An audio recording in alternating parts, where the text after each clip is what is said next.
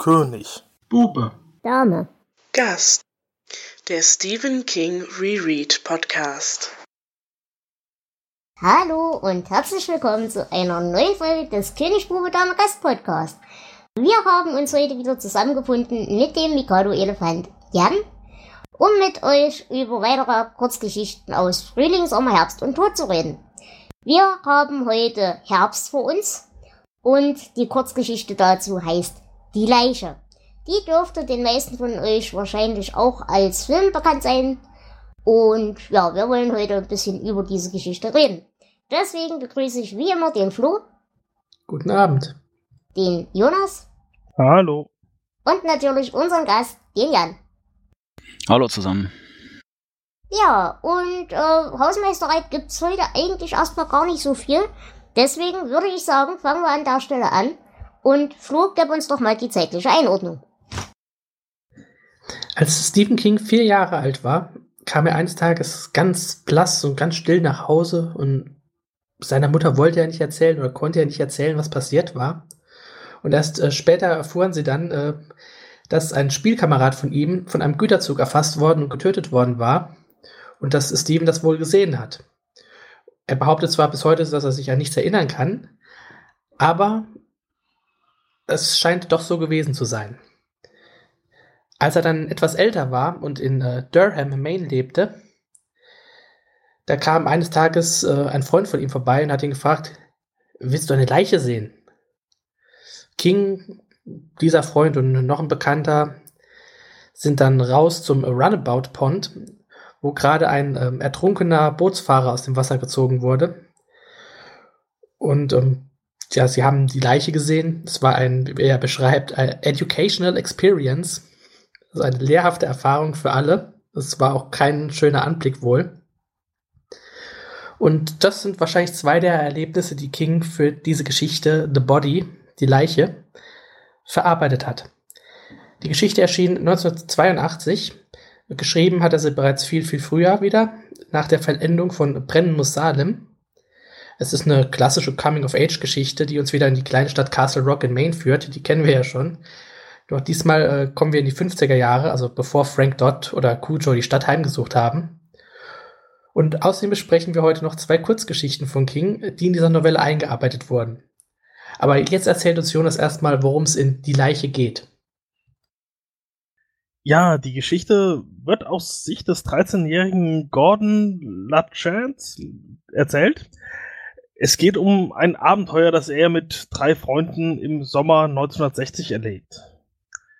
Alles beginnt damit, dass Vern seinen Bruder belauscht, als dieser sich mit einem Freund über eine Leiche unterhält, die die beiden gefunden haben. Schnell steht der Beschluss fest, dass die vier Freunde diese Leiche sehen wollen und den Ruhm des Auffindens für sich beanspruchen wollen.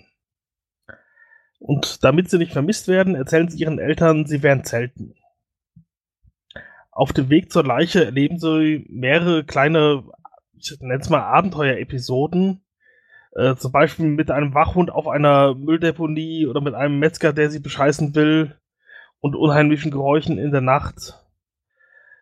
Ja, ein größeres Abenteuer ist es, als sie eine Eisenbahnbrücke überqueren und dann nur ganz knapp dem herannahenden Zug entkommen.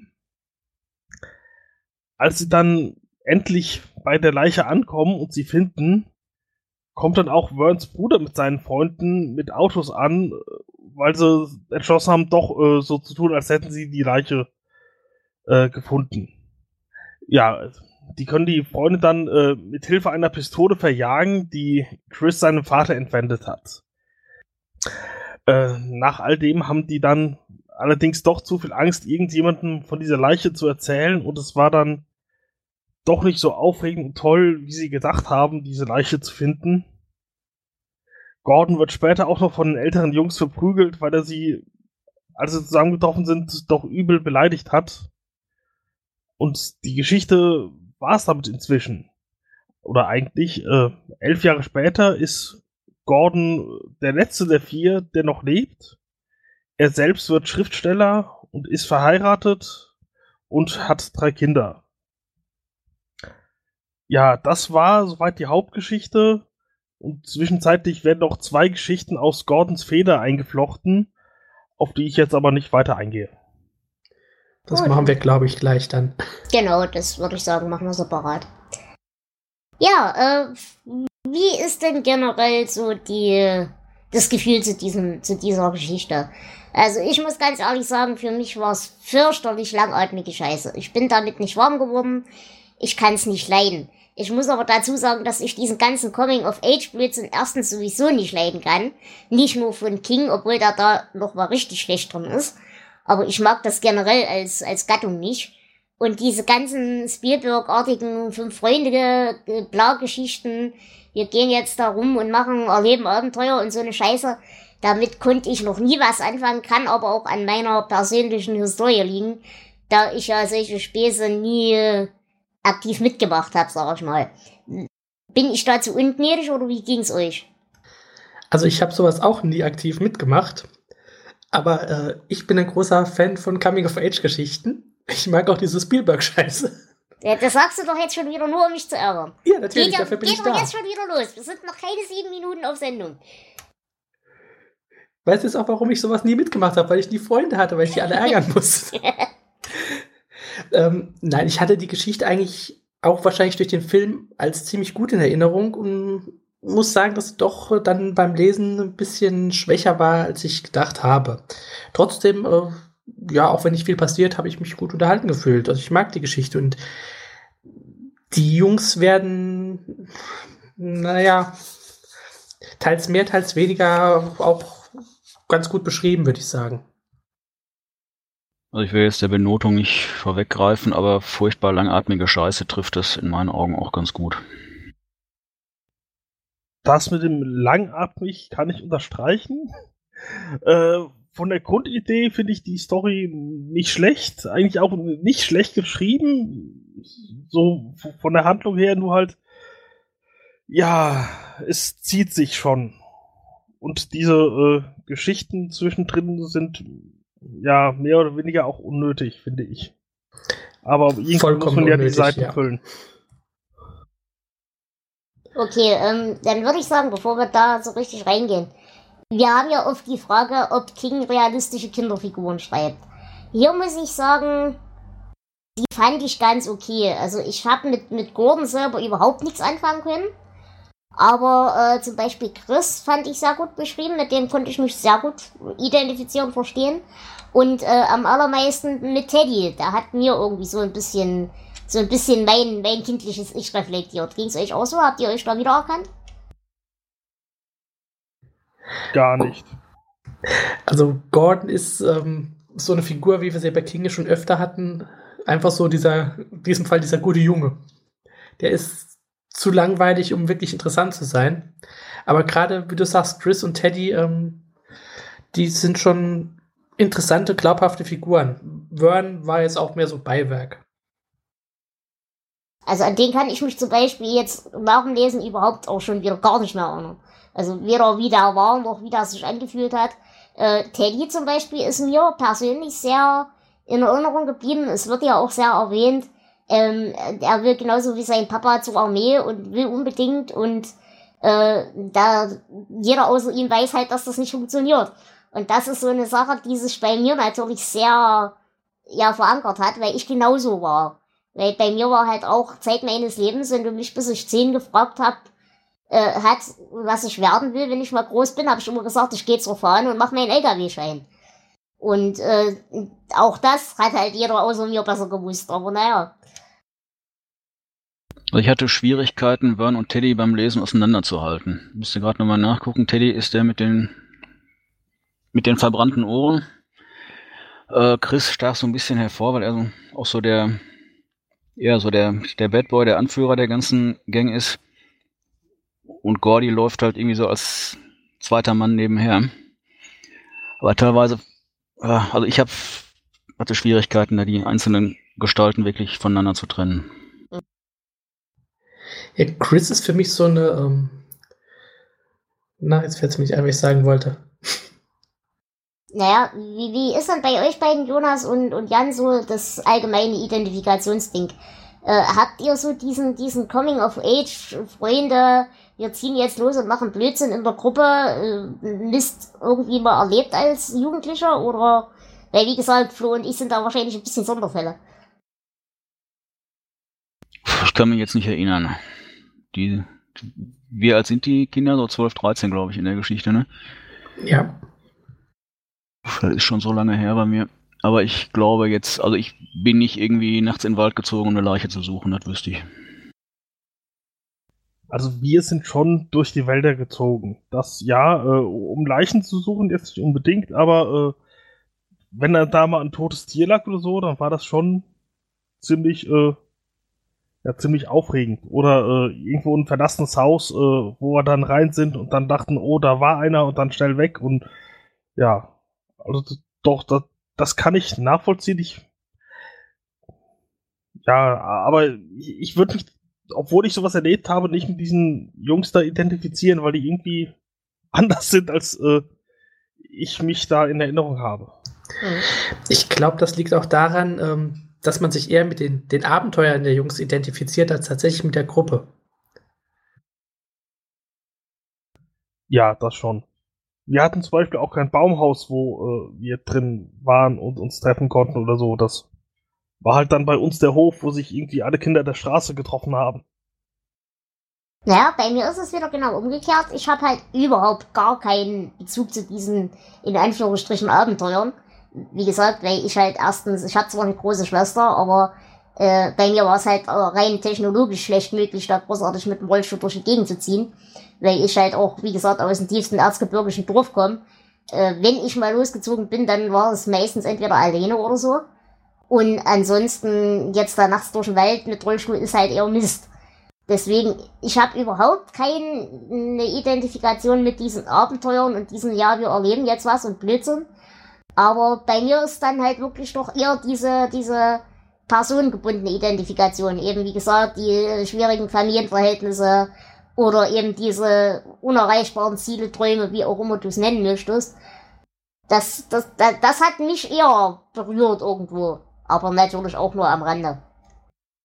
Weil du, wenn du gerade von den Abenteuern sprichst, also die interessanteste Szene fand ich tatsächlich die auf der Brücke mit dem Zug. Mhm. Wenn wirklich beschrieben wird, jetzt ist eine Situation, jetzt muss eine Entscheidung her, vor, zurück, links, rechts, irgendwas, aber stehen bleiben ist der Tod. Im wahrsten Sinne des Wortes. Und das kann, also ich, ich habe jetzt für mich keine konkrete Situation, aber ich glaube, das kommt eigentlich jedem irgendwie noch bekannt vor. Mhm. Und zum anderen Punkt hier unerreichbare Träume. Chris ist ja auch so das, das Gegenbeispiel. Ne? Der geht ja gegen sämtlichen Rat dann irgendwie auf die höhere Schule und wird oder studiert dann noch, obwohl er jetzt von seiner Familiengeschichte auch nicht vorgezeichnet ist. Ja, äh, den, den Chris fand ich sowieso von der Sache her, wie gesagt, einen interessanten Charakter. Da muss ich euch aber fragen, habt ihr damit gerechnet, dass da überhaupt noch ein Erwachsener wird? Weil bei mir war irgendwie immer die Grundannahme, dass der sich zum Ende der Geschichte noch als Jugendlicher wegräumt. Frage habe ich mir nie gestellt. Nee, ich auch nicht. Nicht wirklich. Aber nee. gehen wir doch gerade mal die, die vier Jungs und äh, den Bösewicht der Geschichte gerade kurz durch. Mhm. Also wie schon gesagt, für mich ist ähm, Gordy blass, der blasse gute Junge, wie wir schon oft hatten. Er ist so dass das King-Bild, weil er wieder Schriftsteller wird. Und ja, über den habe ich eigentlich nicht viel zu sagen. Das ist so eine 0815 Figur, wie wir es schon oft hatten und tja. King hat in einem Interview 2008 auch gesagt, das wäre wahrscheinlich die Figur in seinem Gesamtwerk, in der am meisten von ihm selbst steckt. Mhm. Naja, ja. dann, hätten, dann hätten wir, wie gesagt, Chris. Chris ist so ähm, ein bisschen erwachsen vor seiner Zeit. Also auch er, er ist ein bisschen älter als die anderen, so wie ich das verstanden habe, aber eben nicht allzu viel. Aber ähm, er ist schon sehr seiner Zeit voraus. Und ist halt auch aus einer mehr oder weniger ziemlich kaputten Familie, Vater Alkoholiker und solche Späße. Und wie gesagt, war für mich eigentlich so der Charakter, mit dem ich mich am besten verstanden hätte. Weil er eben so, ich, ich hatte immer das Gefühl, der ist schon fertig. Der hat eigentlich für sich alles schon gesehen, der hat keinen großen Bock auf den ganzen Scheiß. Der macht eigentlich alles nur noch, weil es wird ja von mir erwartet, dass ich Blödsinn mache. Aber ähm, ich habe den Eindruck, der ist mit seinen 13, 14 Jahren schon fertig mit dem Leben. Das ist so eine klassische James Dean-Figur, hätte ich gesagt. Ja, genau. Das, ja. Zu cool für diese Welt. Naja, nicht mal unbedingt zu cool, aber eben dieses, ja, was soll der ganze Scheiß? Ich habe eh keine Chance zu gewinnen und ich bin mir dessen vollkommen bewusst.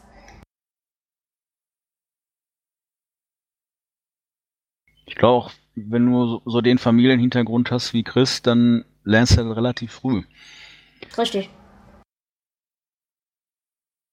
Naja, und dann hätten wir ja noch Teddy, wie gesagt, das ist der mit den verbrannten Ohren.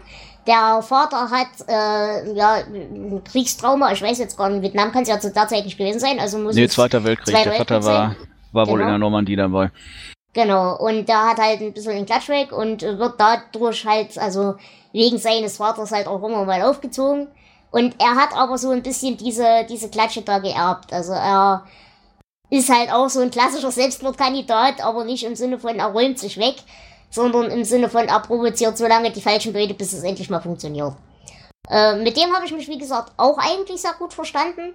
Aber eben vor allem, wie gesagt, weil ich diesen, diesen Touch mit der, mit der Armee so schön fand. Er möchte halt gerne ein Held sein, aber er weiß, dass er eigentlich nie eine Chance haben wird. Und er ist ja auch ein großer Fan von äh, Gordys Kriegsgeschichten, die er wahrscheinlich immer wieder erzählt. Ähm, er, ich würde ihn als, als ziemlich ja, unstabilen, also wenn die anderen Charaktere sind nicht unbedingt fröhlich, aber sind gefestigt, den würde ich als ziemlich unstabil ähm, bezeichnen. Das sieht man zum Beispiel auch in der Szene, wenn sie auf, diesem, auf dieser Mülldeponie sind und äh, der Wärter der Mülldeponie äh, seinen Vater beleidigt und da rastet er ja auch vollkommen aus schon. Ja. Wer von beiden war das, der immer vor den LKWs wegspringt? Das, ist war- er. Genau, Teddy. Ja, und dann haben wir, wir haben wir noch Würm. Aber da müsst ihr was sagen, weil da, den habe ich komplett ausgeblendet. Er ist wohl, wenn ich das richtig verstanden habe, ein ziemlich dummer Mensch. Äh, was wohl damit, oder die Geschichte als Beispiel ist, dass er äh, halt Geld unter der Veranda versteckt hat und jahrelang danach sucht, weil äh, er nicht kapiert, hat, dass sein Bruder das da geklaut hat. Und damit beginnt ja auch die Geschichte eigentlich, ähm, weil er unter dieser Veranda, während er sein Glas mit Pennies sucht, mitbekommt, wie sein äh, Bruder mit einem anderen aus dieser ja, kleinkriminellen Clique, der da abhängt, ähm, sich unterhält, dass es an den Bahngleisen eine Leiche liegt. Und er kommt dann zu den anderen und da kommt die Frage, wollt ihr mal eine Leiche sehen? Wie hättet ihr denn damals so als Zwölfjährige reagiert auf diese Frage? Ja, Äh, sehr. basierend auf der Tatsache, dass ich mit zwölf meine erste Leiche schon gesehen hatte. Und das nicht unbedingt aus Absicht, sondern durch Zufall. Weil mein Pap zu der Zeit äh, bei uns am Schwanenteich gearbeitet hat in Zwickau. Und da ist eben auch mal ein Jogger ersoffen. Und den haben sie da zu der Zeit auch gerade rausgeholt. Und da habe ich um die Zeit auch gerade durch Zufall eben diese Leiche da gesehen. Und Wasserleichen sind nicht spaßig. Aber ich muss sagen, ansonsten, ich hätte da jetzt wahrscheinlich nicht mit der Euphorie und dem Abenteuerdrang reagiert. Ich wäre dann wahrscheinlich einfach schulterzuckend mitgegangen. Ich wäre jetzt auch keine ganze Nacht durch den Wald gezogen dafür, aber ich glaube, die Neugier hätte über wäre also doch die Neugier hätte gewonnen bei mir. Ich glaube, mich hätte es gar nicht so sehr gereizt, aber das ist jetzt aus jetziger Perspektive betrachtet. Wie ich tatsächlich mit zwölf reagiert hätte, wer weiß. Ich bin auch nicht ganz sicher. Ich hatte auf jeden Fall auch schon eine Leiche gesehen. So verstorbene, äh, also mein Opa zum Beispiel. Aber ähm, ob mich das jetzt groß gereizt hätte, ich glaube eher das Abenteuer als tatsächlich die Leiche an sich. Also ich habe bis heute noch keine Leiche gesehen und ich muss sagen, ich würde es jetzt auch nicht drauf anlegen, wenn ich wüsste, da ist eine, dass ich dann unbedingt dahin muss. Naja, also wie gesagt, ich glaube, ich war wirklich einfach schulterzuckend mitgegangen. Wenn ihr das alle so geil findet, ja dann was soll's, aber sondern, also von selber losgezogen, deswegen wäre ich jetzt nicht. Aber gut, es geht ja auch in der ganzen Geschichte doch meiner Meinung nach relativ wenig um die Leiche. Es geht halt wirklich so darum, man merkt, das ist so das letzte Jahr, wo man eventuell vielleicht sogar noch als die Gruppe so zusammenhält und so weiter. Wenn ich mich nicht täusche, ging es doch dann auch irgendwie so um, um Kurswahl und so weiter, ne? In dem Alter dann langsam. Ja. Dass sie sich dann halt irgendwie nicht mehr sehen oder weniger sehen. Und das war dann halt quasi die, die letzte Chance, mit einem Alibi, ohne zuzugeben, dass man die Leute ja eventuell mag, äh, eben doch noch mal Zeit miteinander zu verbringen. So habe ich es jedenfalls verstanden. Zum Ist Teil. Auch, ja. Ist auch irgendwie die letzte Woche der Sommerferien sogar, ne? Also wirklich kurz Mhm. vor knapp. Ich sehe das sogar so, dass das ein Versuch ist. Ähm, man merkt schon, dass man sich auseinanderentwickelt, dass man sich voneinander entfremdet, dass das nochmal so ein Versuch ist, dieser alten Freunde irgendwie sich zusammenzuraufen. Na, was mich mal interessieren würde, wie versteht ihr überhaupt diese Gruppendynamik? Weil eigentlich passt diese ganze Truppe ja schon generell nicht zusammen. Ich weiß jetzt nicht, wie das so bei euch war in dem Alter, wie sich eure Freundesgruppen so zusammengesetzt haben.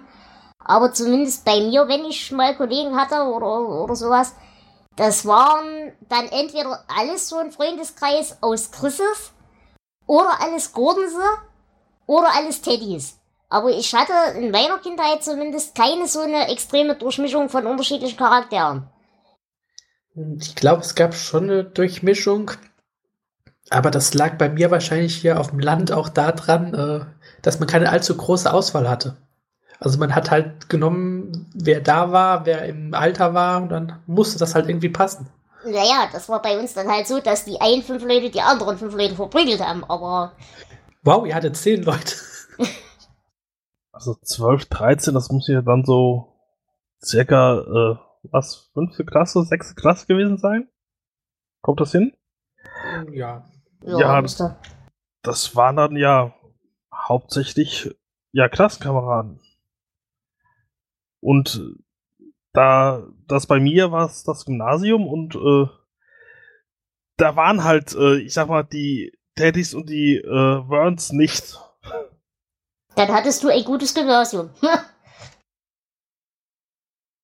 Äh, ja, beziehungsweise äh, hier auf dem, äh, bei uns der Gegend, ich glaube, da äh, äh, ist der soziale Druck groß genug, um, äh, damit die Eltern solcher, ich, ich sag mal, nicht Überfliegerkinder oder sowas, dass die halt die nicht aufs Gymnasium schicken, einfach weil die dort fertig gemacht würden oder ähnliches.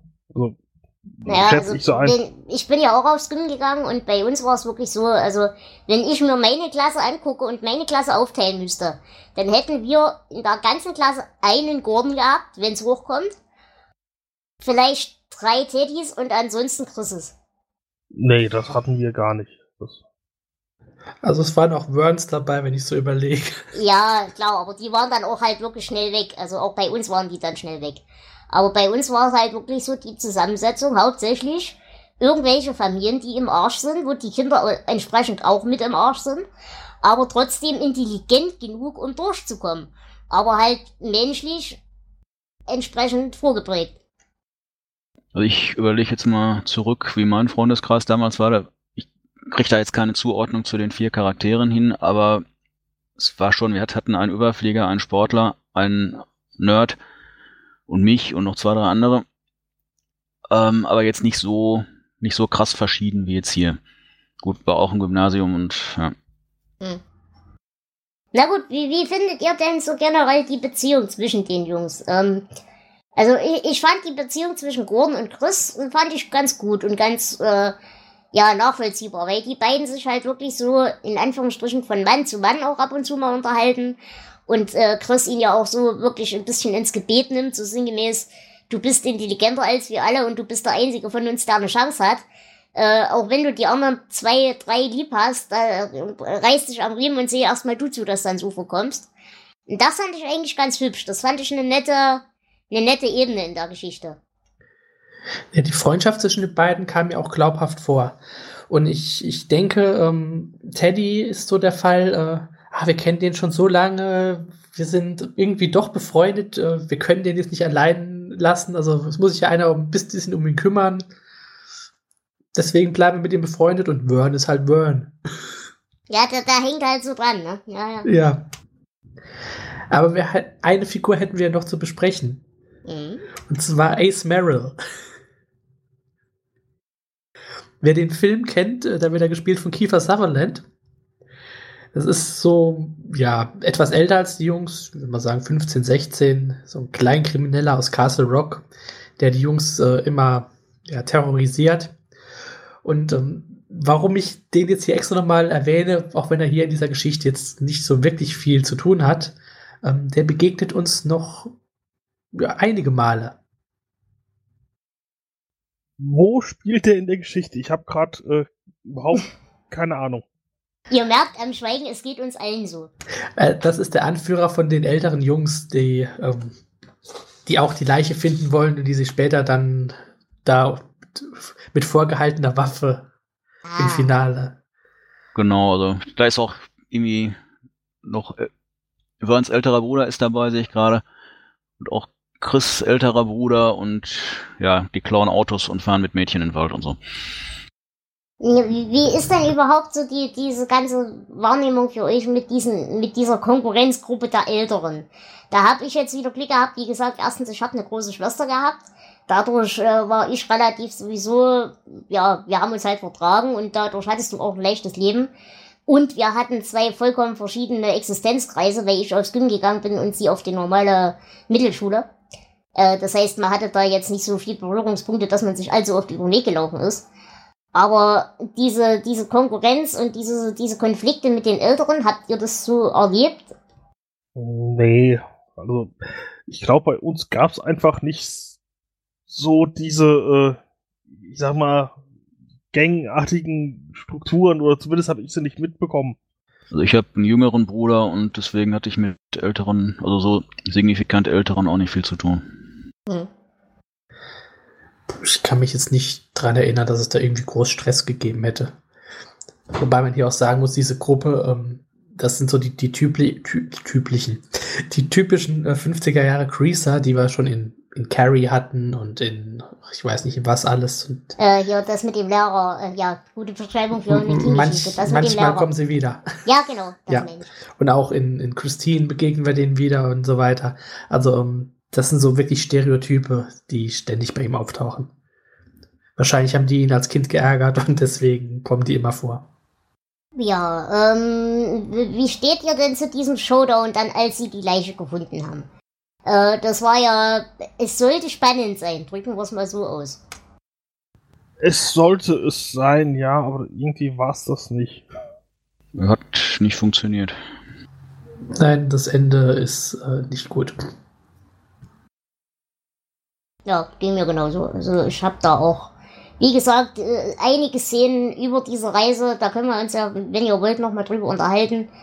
Ähm, da, wie ging denn das Ganze los? Sie fangen erstmal an, dass sie ihren Eltern erstmal unterschiedliche Geschichten erzählen.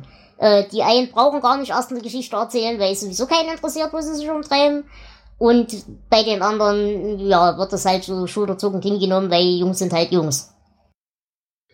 Ich musste immer an diese eine Simpsons-Folge denken. Ich glaube, wo äh, wo Bart, Milhouse, äh, Martin und ähm, Nelson zur Weltausstellung wollen mit dem geklauten Auto, wo die drei Jungs ähm, sich irgendeinen Plan ausdenken, ja, ich bin bei dem und so und so.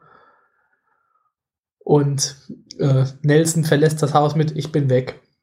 So ungefähr äh, kommt mir das auch hier vor. Ja. Naja, und dann packen sie halt ihren Scheiß und äh, latschen los, mehr oder weniger. Und äh, da muss ich sagen, was mir hier sehr aufgefallen ist, was das Ganze auch so langatmig gemacht hat, meiner Meinung nach, diese ganze Naturbeschreibung und dieser ganze Mist. Das ist, ich sag mal so, King ist ja Lehrer und ich glaube, er wollte hier ein bisschen Naturalismus reinbringen und ich finde es furchtbar. Weil Naturalismus ist einfach nicht schön zu lesen. Da wird halt wirklich jeder scheiß Grashalm einzeln detailliert und äh. Also es hat mich jetzt nicht so ungemein gestört, aber es hätte weniger sein können, gebe ich dir recht. Wobei ich fand eigentlich schön, wie er beschreibt, wie so in der Wildnis die Dunkelheit dann über einen hereinbricht. Mhm. Es gibt einige, einige wirklich schöne Szenen. Äh, auch die mit dem Reh. Ja. Die vielleicht manchen ein bisschen kitschig erscheint. Aber ähm, die Beschreibung, wenn, wenn Gordius das morgens wach wird und dieses Reh sieht, ähm, gefällt mir eigentlich ziemlich gut. Es ist keine Spannung drin, es trägt nicht zur Handlung bei und trotzdem passt es irgendwie. Es war so, so ein, so ein andächtiger Moment, so ein feierlicher, erhabener Moment. Also der Beschreibung nach hätte er genauso gut ein Einhorn sein können, so, so erhaben, wie er sich in dem Moment fühlt. Und als krassen Kontrast dazu haben wir dann natürlich gleich im nächsten Moment die Szene mit den Blutigeln. Die ich auch nicht schlecht fand. Das ist so, so ein klassisches, wie du vorhin gesagt hast, Spielberg-Abenteuer. Ja, also, das. Hm, Jonas? Ich fand diese beiden Szenen irgendwie sehr unverständlich und dachte mir nur, mein Gott, was sind das für Stadtkinder? Ja, ganz genau, das wollte ich nämlich auch gerade sagen. Also bei dem Räder kann ich ja noch, das kann ich ja noch akzeptieren.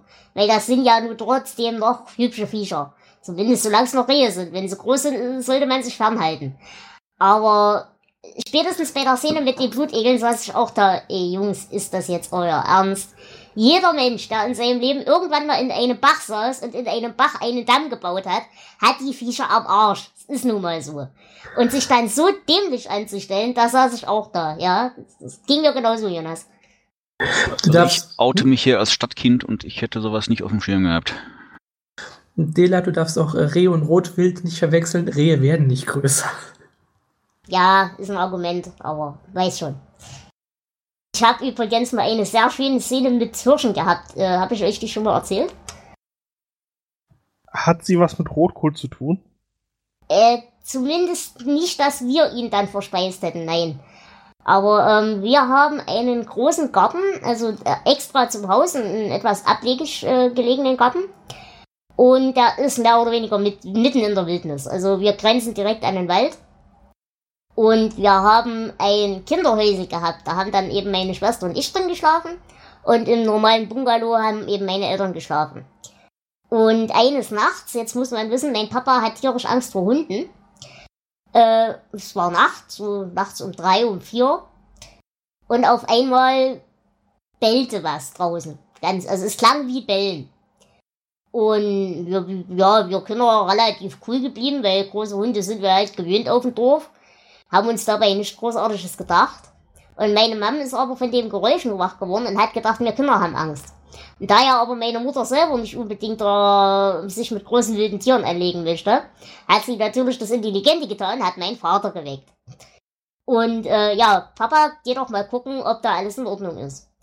Ja, mein Papa hat natürlich gedacht, es ist ein großer böser Hund vor der Tür, der uns was Böses will. Hat sich selber erstmal kaum rausgetraut, wie das halt so ist. Und äh, hat es dann doch nach einer halben Stunde mit sich ringen mal geschafft, rauszugucken. Und dann standen im Feld neben uns zwei große, große Hirsche, die nur gerade in der Brunft waren und äh, ja, lustig kommuniziert haben. Und wir Kinder saßen da und haben fasziniert aus dem Fenster geguckt und mein Papa hat sich fast in die Hose geschossen, weil er gedacht hat, das sind große böse Hunde, die uns alle fressen wollen. Aber deswegen, also Hirsche und alles, was größere Getier ist und Rotwild, möchtet ihr nicht unbedingt in näherer Nähe haben, die sind laut und groß und beißen. Naja, du hast recht, das Bellen ist total cool. Das habe ich auch schon öfter gehört, weil ich äh, wohne ja auch direkt am Wald. Da kann ich auch gleich meine Hirschgeschichte noch erzählen. Ich glaube, vor zwei, drei Jahren, ich gehe, wenn es mir möglich ist, so jeden Tag eine Runde. Und äh, auf dem Weg, den ich so üblicherweise gehe, so eine kleine Anhöhe. Es war relativ früh morgens noch. Das Sonnenlicht kam so von vorne und plötzlich kommt so ganz langsam gemütlich aus dem Wald, vielleicht 50 Meter vor mir, ein Riesenvieh. Riesengeweih, bleibt auf dem Weg stehen und guckt mich an. Ich bin dann auch stehen geblieben und habe versucht, irgendwie das Handy aus der Tasche zu kriegen und wollte ein Foto machen. Aber bis ich es dann draußen hatte, ähm, ist der Hirsch dann ganz langsam gemütlich in den Wald weitergezogen. Das war, glaube ich, auch so ein, ein Reh-Moment. Aber da muss ich auch wieder sagen, wie gesagt, ich bin damit aufgewachsen. Ich kenne das nicht anders. Ich kenne seit frühester Kindheit Dachse, Füchse und Rotwild und Hirsche und Rehe und was weiß ich nicht alles. Ähm, also da, das bin ich relativ gewöhnt von klein auf, deswegen hat das für mich nicht diesen Zauber gehabt. Aber ich weiß nicht, hat ein zwölfjähriger Junge wirklich ein Gefühl und ein Verständnis für so ein, für so ein Reh am, am Wegesrand? Es kam mir ein bisschen überromantisiert vor die Reaktion darauf. Ich kann es mir je nach Situation vorstellen. Aber ähm, ja, es ist ein bisschen weit hergeholt. Ja, ich, ich glaube, es kommt darauf an, wie äh, sehr oder wie oft er schon sowas gesehen hat. Weil ich kenne auch Leute, äh, äh in dem Fall der Vater von einem Schulfreund von mir, äh, hat sein Leben lang im Ruhrpott gewohnt, kommt dann hierher zu uns aufs Land, sieht Kühe und fragt, beißen die? Mit Kühen sollte man sich nicht anlegen. Glaub mir, ich hab's probiert. Kühe sind gefährlicher als Hirsche. Und an dieser Stelle eine weitere Empfehlung, wo wir gerade hier beim Zoologischen Garten sind. Äh, macht nicht den Fehler und versucht Schafe zu reiten. Die beißen und die sind nicht lieb zu einem. Vor allem nicht, wenn man kleiner ist als sie. Oder größer. Ja, äh, Jan, du bist dann vielleicht unser Referenzmodell, äh, wenn du sagst, du bist Stadtkind. Äh, hätte das für dich diesen Zauber gehabt, hättest du als zwölfjähriger Junge da so und davor gestanden? Oh, das kann ich nicht sagen. Also meine, meine Hirschgeschichten haben alle mit, mit Rotkohl oder mit Kräuterlikör zu tun, deswegen bin ich da erstmal raus. Was Schafe angeht, ähm, Freundin meiner Eltern hat zwei Schafe im Garten und die sind eigentlich sehr scheu. Also wenn du da versuchst, hinterherzukommen, die sind schneller als ich. Und mit zwölf, ja, also wir haben so teilweise so, so halb, also irgendwie wilde Tiere in Gehegen natürlich gesehen. Hier in der Nähe so ein Wildschweingehege. Weiß ich Oh, nicht, ob ich oh, das oh, mit, mit zwölf so toll, so toll gefunden hätte. Wahrscheinlich schon, weil normalerweise kriegst du Rehe ja nicht so aus der Nähe zu sehen. Die sind ja auch dann sehr schnell weg, wenn man da irgendwie als Mensch in ihre Nähe kommt. Nein, aber also das fand ich persönlich ein bisschen überall romantisiert, aber gut, wie gesagt, ich bin halt auch seit ich klein bin damit aufgewachsen. Äh, für mich hat das jetzt nicht mehr unbedingt so, äh, ja, so viel Effekt. Aber ich kann mir vorstellen, wenn du wirklich Stadtkind bist, dann äh, wirst du das wahrscheinlich wirklich toll finden. Aber andererseits, was ich halt auch wieder unlogisch fand, wenn die da zwei Tage laufen, äh, dann können die ja so weit ab vom Schuss eigentlich nicht sein. Ja, das denke ich auch. Ähm, sowieso diese ganze Entfernung und die, die Zeit in dieser Geschichte, ähm, irgendwie konnte ich da mich nie so richtig äh, reindenken. Also ähm, für mich war das immer näher und kürzer, als es Ja. dann tatsächlich laut Geschichte zu sein hat. Aber naja. Es war doch irgendwie die Rede von 20 Meilen oder so, die sie da durch den Wald laufen müssen, ne? Ja, ich glaube. 20 Meilen sind 30 Kilometer und das machst du, glaube ich, mit zwölf Jahren auch nicht mal ebenso. Ja, haben halt alle, alle keine vernünftige militärische Ausbildung mehr heutzutage. Also ich, meine militärische Ausbildung liegt jetzt schon ein bisschen zurück, aber wir, wir hatten einen 20 Kilometer Marsch und danach, äh, ich weiß ich nicht, drei Stunden gebraucht und danach war ich auch erstmal für den Tag fertig. Ja gut, aber du denkst da ja, dass du mit 13 doch ein bisschen mehr Mumm in den Glocken hast als mit 20 oder was.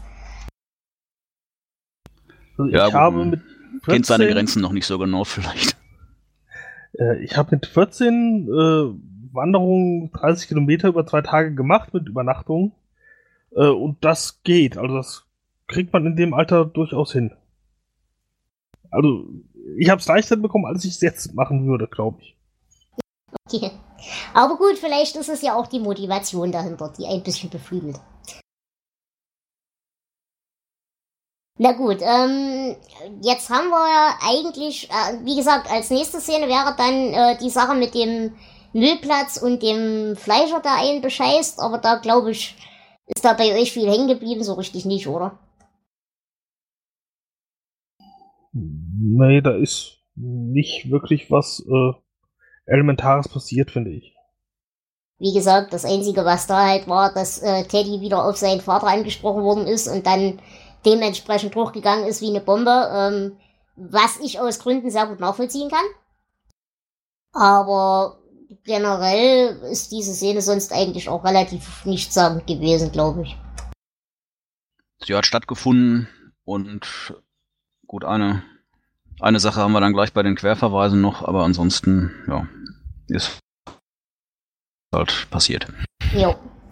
Und dann wäre als nächstes, glaube ich, gleich die Szene mit der Brücke gewesen, ne? Und die, muss ich sagen, fand ich sehr schön und sehr eindrücklich beschrieben. Eben wirklich vom Vibrieren dieser Schienen zum äh, Maßstab dieser Geräusche und so weiter. Das fand ich geil.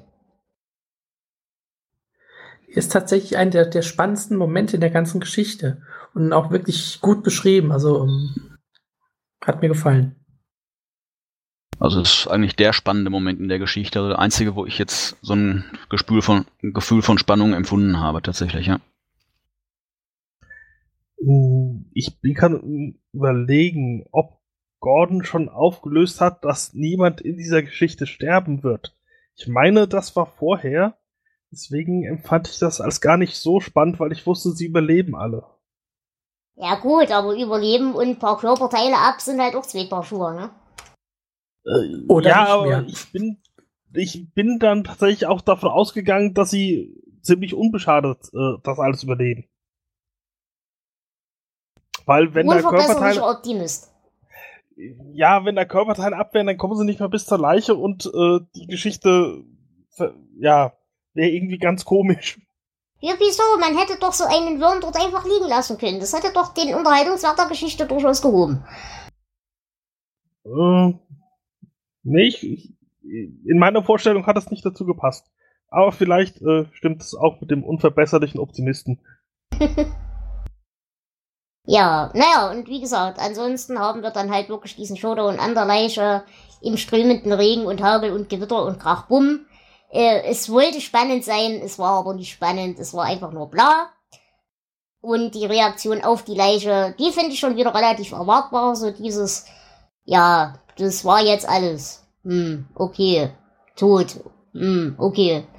Das fand ich schon wieder ganz nachvollziehbar, dass eben diese Leiche dann doch nicht dieses, Erweckungserlebnis ausgelöst hat. Ich meine, von King kann man ja erwarten, weil er eben sich gerne in solche Sachen versteckt, dass er dann beim Anblick des Todes diese, diese Offenbarung hat, sein Leben ist so kurz und er soll seine Zeit nicht mit Verlierung verschwenden und so weiter. Äh, dass er sich das erspart hat, dafür bin ich ihm durchaus dankbar. Ja, das Auffinden der Leiche finde ich auch noch gut, aber ähm, diese Schlusskonfrontation ist ist, kann man wirklich sagen, ist misslungen. Also da kommt keine Spannung auf. Ansonsten, äh, wenn wir jetzt diese ganze Schiene erstmal abgearbeitet haben, was ich noch interessant fand und schön fand und was mir auch ein bisschen diese fürchterliche Geschichte ein bisschen vereinfacht hat, auch hier haben wir wieder einige hübsche Aspekte von wegen Sozialkritik und so weiter.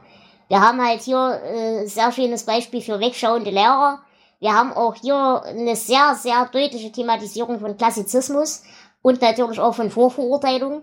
Eben, dass manche von denen nie eine Chance hatten, was zu werden. Auch wenn ein Chris vielleicht halbwegs intelligent ist, aber er hätte halt trotzdem, ja, er hat halt seinen, seinen Weg gemacht trotzdem. Aber es ist ihm halt nie gelungen oder es konnte ihm nicht gelingen, schlicht und ergreifend. Weil eben diese ganze Welt so gebaut ist, wie sie gebaut ist. Und das ich schon wieder ein ganz hübsches Element in der ganzen Sache. Mm, also wir haben tatsächlich hier ein paar Figuren dabei, die zu den realistisch realistischsten zählen, äh, die King je geschrieben hat, würde ich sagen. Äh, ich hätte hier zu der, zu der Sozialkritik noch ganz kurz ein Zitat, das würde ich hier gleich reinbringen wo es ihnen darum geht, äh, um dieses Wegschauen von Lehrern, und das kennt man ja, das kenne ich auch aus eigener Erfahrung. Wenn Chris schwänzte und Bertie, wie wir ihn immer nannten, natürlich nur hinter seinem Rücken ihn erwischte, brachte er ihn in die Schule zurück und sorgte dafür, dass er eine Woche lang nachsitzen musste. Wenn er aber feststellte, dass Chris zu Hause war, weil sein Vater ihn jämmerlich verprügelt hatte, fuhr Bertie wieder weg und verlor kein weiteres Wort darüber. Erst 20 Jahre später begann ich mich zu fragen, ob diese Prioritäten hier wohl richtig gesetzt waren. Ja, das ist mir auch aufgefallen. Das und da muss ich wirklich sagen, dieses Zitat, nur dieses eine Zitat, hat mir die ganze Geschichte gerettet. Ich fand auch, also was mir in Erinnerung geblieben ist, war die Geschichte von, ähm, von Chris und dem Milchgeld. Ja. Der wurde ja dann beschuldigt, das Milchgeld von seiner Schule geklaut zu haben, wurde auf den reinen Vorwurf hin drei Tage lang vom Unterricht ausgeschlossen, regt sich da fürchterlich drüber auf. Hatte das Milchgeld dann wohl tatsächlich geklaut, aber einer Lehrerin zurückgegeben, die es dann ihrerseits für sich behalten hat. Da muss ich euch mal fragen, aus, eigener, aus eigenem Interesse. Habt ihr in eurer Schulzeit solche, also nicht unbedingt das Ding mit dem Milchgeld, aber zum Beispiel eben das mit, äh, wenn die Kinder Scheiße gebaut haben, dann ist es natürlich sofort weitergetragen worden, aber wenn da Leute grün und blau gedroschen in die Schule kamen, hat es keine Sau interessiert. Habt ihr sowas auch erlebt? Ich nicht. Ich habe nicht erlebt, dass jemand äh, grün und blau getauscht in die Schule gekommen ist. Ja, okay. Naja, aber äh, also da muss ich wirklich sagen, diese, diese, diese Sozialkritik in der ganzen Geschichte fand ich wirklich gut. Und die fand ich sogar diesmal sehr realistisch und gut platziert. Äh, wir haben die ja auch in anderen Geschichten schon gehabt. Und da war sie sehr aufgesetzt. Hier hat sie sich sehr natürlich angefühlt, fand ich. Würde ich mit dir mitgehen. Aber wo wir gerade bei realistisch und gut platziert sind. Wir haben noch zwei andere Geschichten, über die wir vielleicht auch kurz reden sollten. Ja, das würde ich jetzt gleich an der Stelle anschließen. Denn die Frage ist natürlich, wie viel äh, von Gordon ist King und andersrum. Und um das aufzuschlüsseln, sollten wir wirklich über diese Kurzgeschichten in der Kurzgeschichte reden. Und da ich die schon wieder komplett vergessen habe und scheiße fand, übergebe ich damit das Wort an euch. Ja, ich mach's wie bei allen anderen Geschichten auch. Hurenstadt ist aus dem Jahr 1969. Ist damals in einem Magazin veröffentlicht worden unter dem Originaltitel Stud City. Ähm, ich, der Inhalt ist belanglos. Es geht um einen, einen, jungen Mann, der Sex mit seiner Freundin hat, sich mit seinem Vater streitet und äh, zu den Marines gehen will.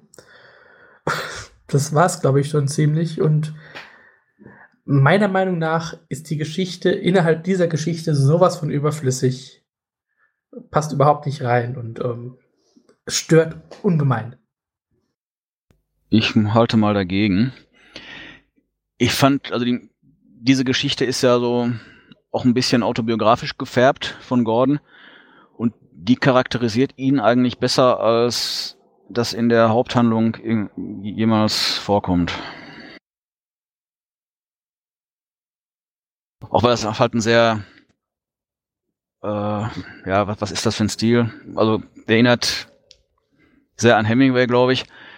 Sehr trostlos und düster und ja. Ich möchte es mal zusammenfassen, es ist Bukowski für Arme. Boah, Bukowski weiß ich nicht, dafür ist ja, zu wenig Sex, glaube ich.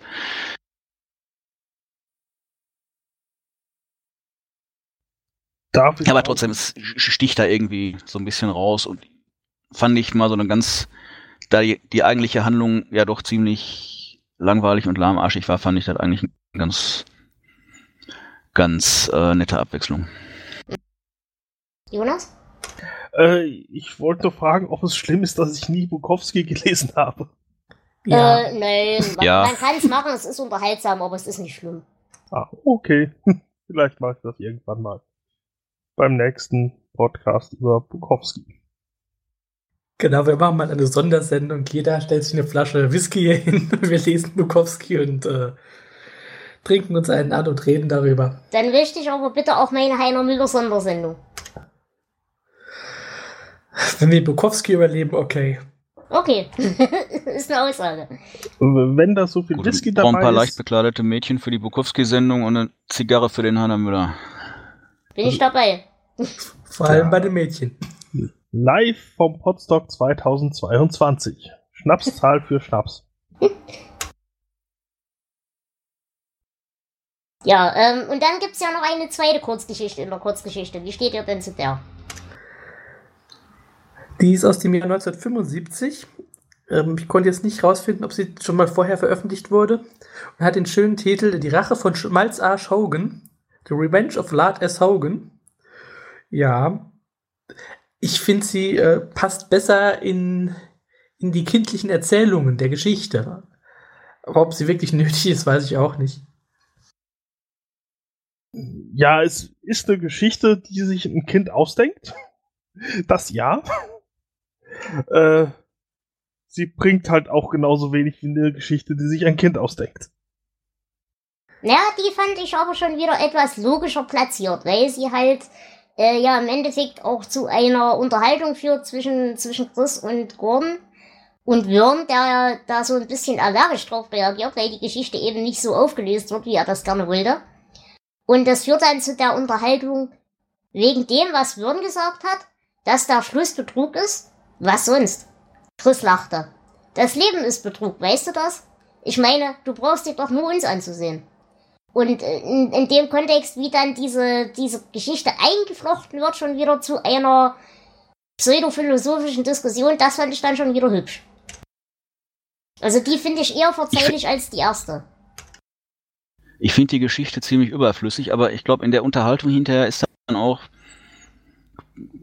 irgendwie das Zitat, du musst deine Vorstellungskraft benutzen, sagte Chris geduldig. Nein, muss ich nicht. Er muss seine Vorstellungskraft benutzen, er hat sich die Scheißgeschichte ausgedacht. Ja, genau. Also im Gegensatz zur ersten Geschichte wirkt die hier nicht so wie ein Fremdkörper. Und es wird viel gekotzt, das hat auch seine Vorteile. Naja, und jetzt ist halt die Frage, warum? Also habt ihr eine Erklärung, was die Scheiße soll? Ich tippe darauf, die Geschichte lag irgendwo rum und King wollte sie unterbringen.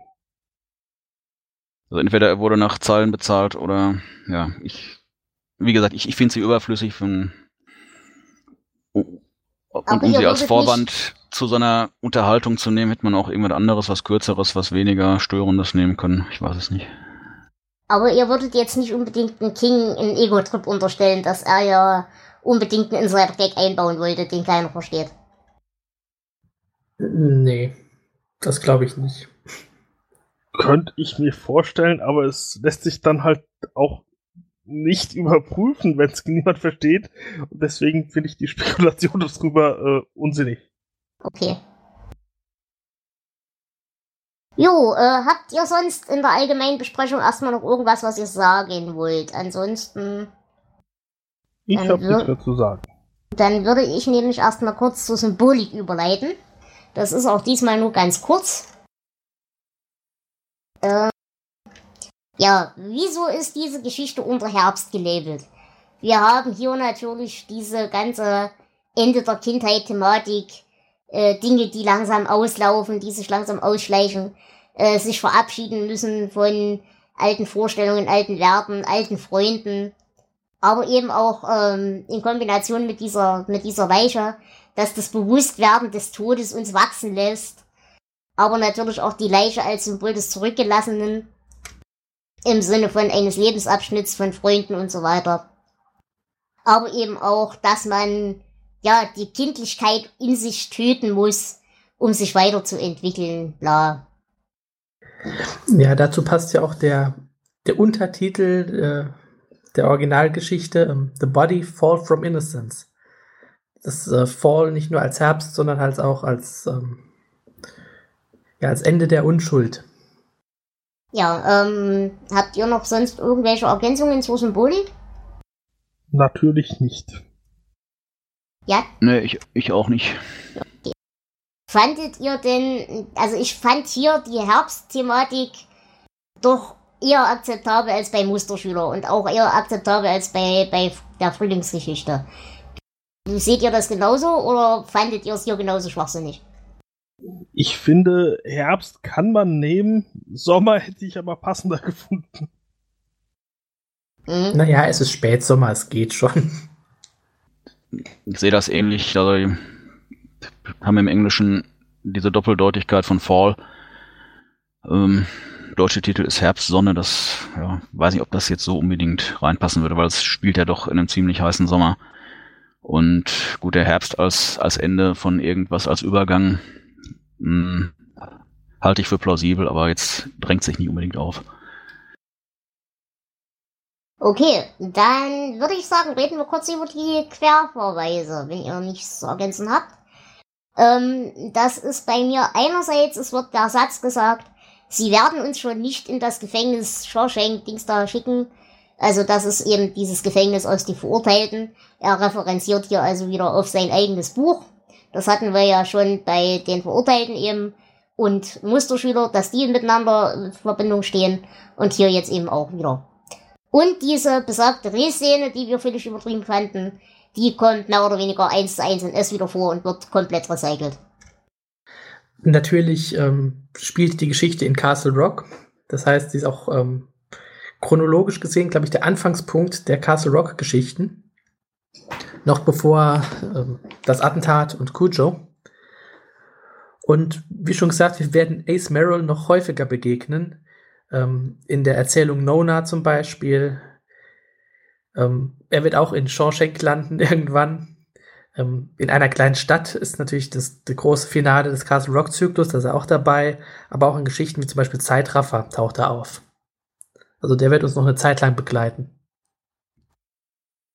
Ja, und Kujo wird auch nochmal erwähnt. Äh, nämlich, dass äh, dieser Hund von dem äh, Deponiewärter Milo damals äh, ein sehr bekannter Hund war äh, und dann abgelöst wurde durch Cujo, das dann später den jeder kannte und nicht mehr den anderen. Ähm, Vern taucht auch noch in einer zukünftigen Geschichte auf. Der ähm, erscheint in Nona. Naja, und ansonsten haben wir halt hier wieder die üblichen äh, Sachen, die er überall hat.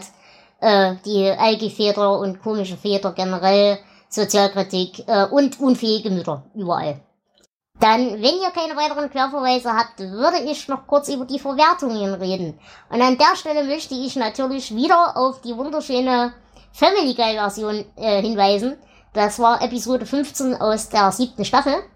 Ähm, ja, äh, finde ich, ist der bessere Film. Und ihr könnt ja sicherlich zum Film noch kurz was sagen. Äh, der Film von Rob Reiner aus dem Jahr 86, ähm, ich gebe dir recht, Family Guy ist eine coole Version, aber ich mag den Film auch. Also ich glaube, der Film, ähm, ich habe ihn vor kurzem auch nochmal geguckt, hat sich sogar besser gehalten als äh, die Erzählung. Und äh, jetzt lacht nicht, ähm, auch die Kurzgeschichte Hurenstadt war geplant für eine Verfilmung. Das ist dann aber zum Glück auf Eis gelegt worden. Es hätte ein zweiter Rasenmähermann werden können. Wer braucht, es gibt einen zweiten Rasenmähermann. ja, das stimmt. Ja, und ansonsten gibt es die deutschen und englischen Hörbücher. Und ähm, die Geschichte erschien auch in den USA in der Reihe Penguin, Penguin Readers als Englisch-Lernbuch in einer verkürzten Form mit, mit einfacheren Wörtern. Und sie wird in einem bayerischen Schulbuch für die achte Klasse in einem Auszug nachgedruckt. Und ja, also wenn ihr euch die Geschichte wirklich antun wollt, jetzt für unsere Zuhörer, ähm, das Hörbuch ist also so gelesen, dass es wirklich erträglich ist. Also deutlich besser als jetzt das Buch, fand ich. Okay. Also der, der Sprecher ist Joachim Kerzel, der liest irgendwie sehr enthusiastisch und gibt sich da Mühe zu retten, was zu retten ist. Habt ihr hier irgendwelche sprachlichen Kuriositäten gefunden in irgendeiner Form? Inwieweit? Naja, meistens ist ja irgendwelche Späße noch mit der Übersetzung oder sowas. Äh, nicht wesentlich. Irgendwo, also mit mir ist eine Sache aufgefallen, irgendwo, die, die Jungs werden ja am Ende der Geschichte von ihren, von, äh, von den großen Typen verprügelt. Und bei einem heißt es, er wird mit einem Stück Brennholz, äh, mit, mit dem Ofenrohr verprügelt. Ist aber in Wirklichkeit ein Stück Brennholz, so ein Holzscheit. Hm. Ansonsten äh, zumindest nicht so, dass ich es mir notiert hätte. Okay. Das Einzige, was mir noch aufgefallen ist, ist ähm, bei Teddy Ducamp, dass da der Name in der deutschen Übersetzung ein zusätzliches S bekommen hat hinten dran. Aber äh, naja, das okay. ist halt so. Gut, ähm, habt ihr denn noch Zitate? Ich weiß, Jonas brauche ich gar nicht fragen. Jan, wie sieht's bei dir aus? Ich habe tatsächlich einige aufgeschrieben. Ich weiß nicht, ob wir die alle jetzt hier bringen, aber die. Mach ruhig, mach ich ruhig. fand wirklich, wirklich ein paar schöne Zitate dabei. Hm, zwar einmal aus, aus der Hurenstadt. Liebe mag göttlich sein, wie die Dichter sagen, aber Sex ist Boso der Clown, der als Springteufel an einer Feder herumhüpft. Wie kann eine Frau einen irrigierten Penis ansehen, ohne wilde Lachanfälle zu bekommen? Ja, das ist schön. Ja, dann habe ich noch eins. Und ich glaube, dass früher oder später jeder einmal diese Dunkelheit herausfordern will. Trotz des zerbrechlichen Körpers, in den irgendein Witzbold von Gott uns Menschen gesteckt hat. Das hatte ich auch zusammen mit der Vorgeschichte mit Evil Knievel, aber das ist so die, die Quintessenz, genau. Flo, hast du auch noch eins? Selbstverständlich nicht. Okay, dann Jan, du sagtest, du hättest noch ein paar mehr? Nee, du, du hast es vorweggenommen. Achso, dann hätte ich noch Und ein letztes. die anderen, die anderen hatte ich zwischendurch schon eingeflochten. Nee, das waren Ach so. die, die ich mir rausgeschrieben hatte. Ja. Okay, dann habe ich noch ein letztes. Es sind immer die Freunde. Sie klammern sich an deine Beine, als müssten sie ertrinken. Du kannst sie nicht retten. Du kannst nur mit ihnen zusammen ersaufen. Gut, und mit diesen versöhnlichen und menschenfreundlichen Worten möchte ich euch um eure Bewertung für diese Geschichte bitten. Jonas? Ja, ich fand's eine sehr untypische King-Geschichte, weil wieder nichts Übernatürliches. Es- Ja, es war halt irgendwie eine Jugend, ja, eine, Gesch- es war wie eine Geschichte für Jugendliche, so Jugendbuchartig und sehr langatmig und nee, richtig antworten konnte ich mich nicht. Ich gebe sechs Punkte. Mhm. Ja, Ich habe mich die ganze Zeit gefragt, was finden die Leute an der Geschichte so toll? Wenn man mal so hinterher googelt, ein paar Rezensionen oder Meinungen und viele waren sehr begeistert und ich kann das absolut nicht nachvollziehen. Ich fand es, wie gesagt, langatmig. Vielleicht muss man wirklich in den frühen 60ern in Maine mal Kind gewesen sein, um das, um sich da wiederzufinden. Die Sprache ist wohl auch sehr charakteristisch, Es gibt so, so ein paar Ausdrücke, die auch Amerikaner nicht so geläufig sind, die vielleicht die Jugendlichen in der Zeit mal benutzt haben. Mm, Aber mich hat's nicht angesprochen, wegen ein paar coole Zitate. Ich bin jetzt bei drei Punkten.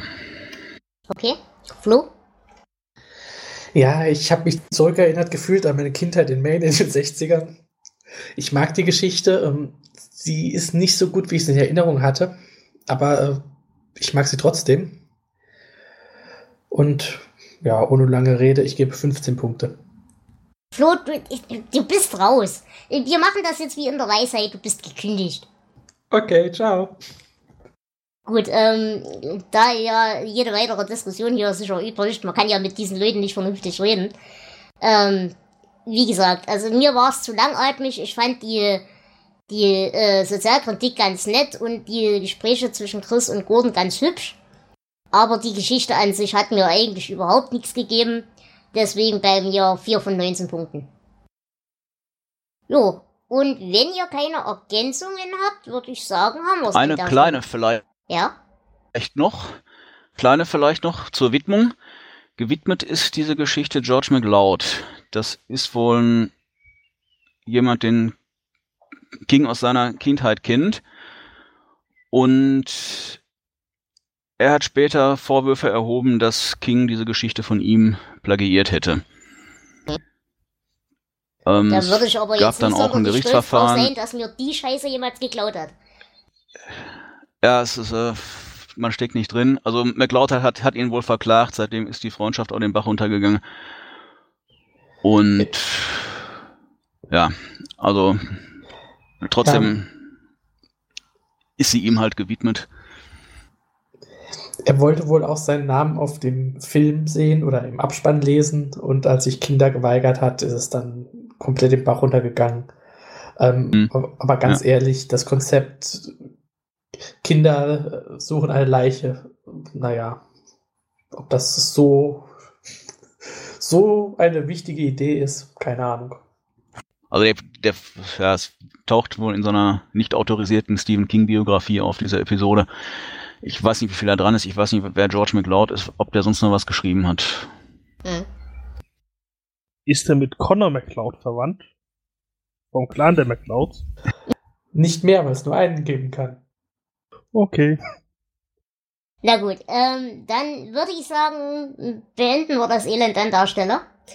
Und ja, wie gesagt, wir hören uns in der nächsten Folge erst wieder. Die wird dann auch dieses ganze Jahreszeitenspiel beenden.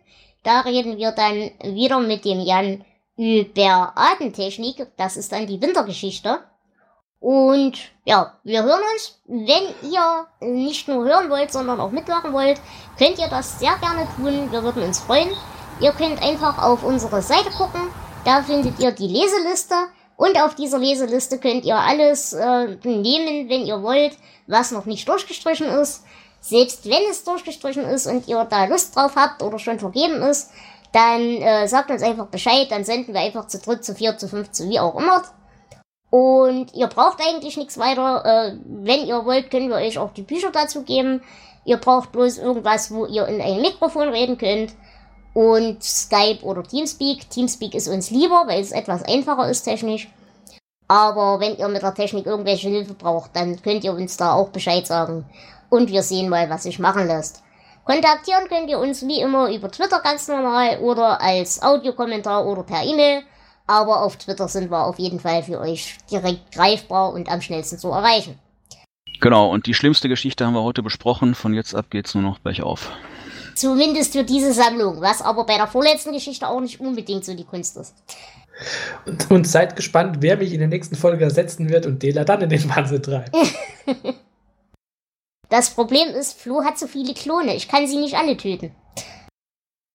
Gut, ähm, ich danke euch allen fürs Zuhören. Lasst euch gut gehen, macht euch eine schöne Zeit.